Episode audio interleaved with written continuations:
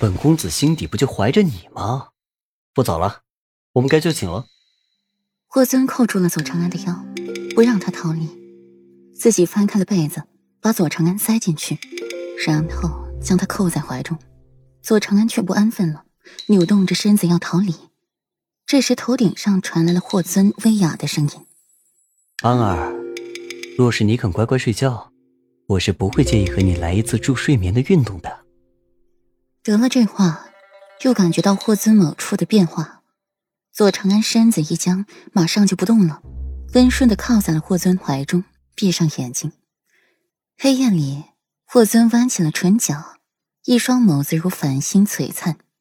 次日一早，顾阮一睁开眼睛，就瞧见裴玉撑着身子侧身瞧着自己，凤眸含怨，就不该答应他的。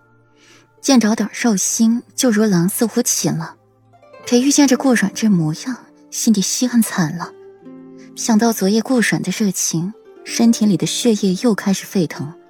看到露出来的皮肤上印着的痕迹，不由得低下头，在顾阮的唇上亲了亲，舌尖舔舐着唇瓣，颇有些意犹未尽。想起了昨夜的疯狂，看着身下的女神，轻声道：“软软。”我们下次还用这个姿势。顾然脸一红，昨夜是他在上，虽然说是新鲜了、舒服了，可是也很累的，而且还是自己，不会有下一次了。顾然扯过了被子，盖住自己红扑扑的小脸。会有的。裴玉抿了抿唇道：“这种姿势他才试了两次，第一次软软太过羞涩，和体力不支，没做痛快。”昨夜是舒服了，可裴玉还是想要多来两次，毕竟这样的软软甚是少见。下次寻找机会，定要磨着软软多来几次。做你的青天白日梦去！顾软闷闷的声音从锦被里传出。听到裴玉说还会有下一次的时候，脸上一烧，愈发的红润了。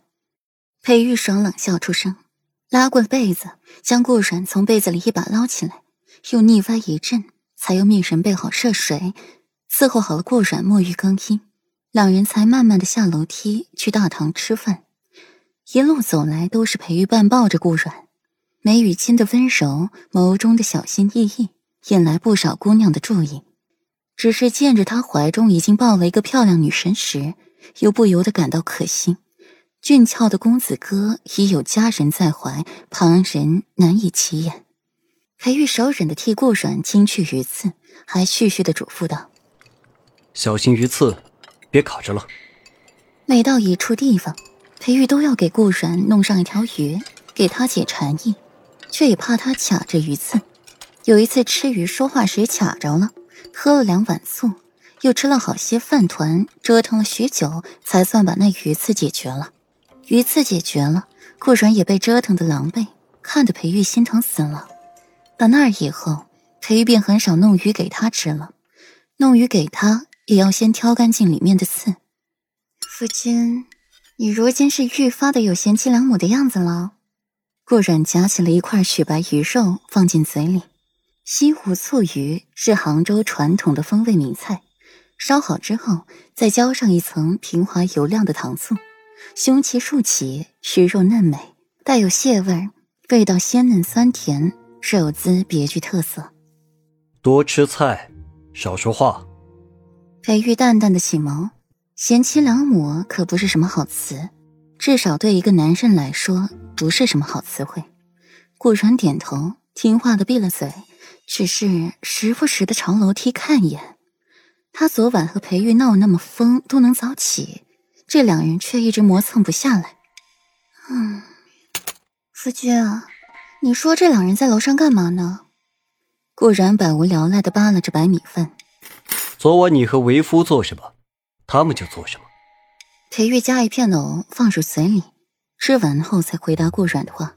顾阮正在喝汤，乍一听裴玉这话，一下就给呛着了，一直咳嗽，一张脸涨得通红。裴玉在一旁无奈的放下筷子，拍着顾阮的背脊，给他顺背。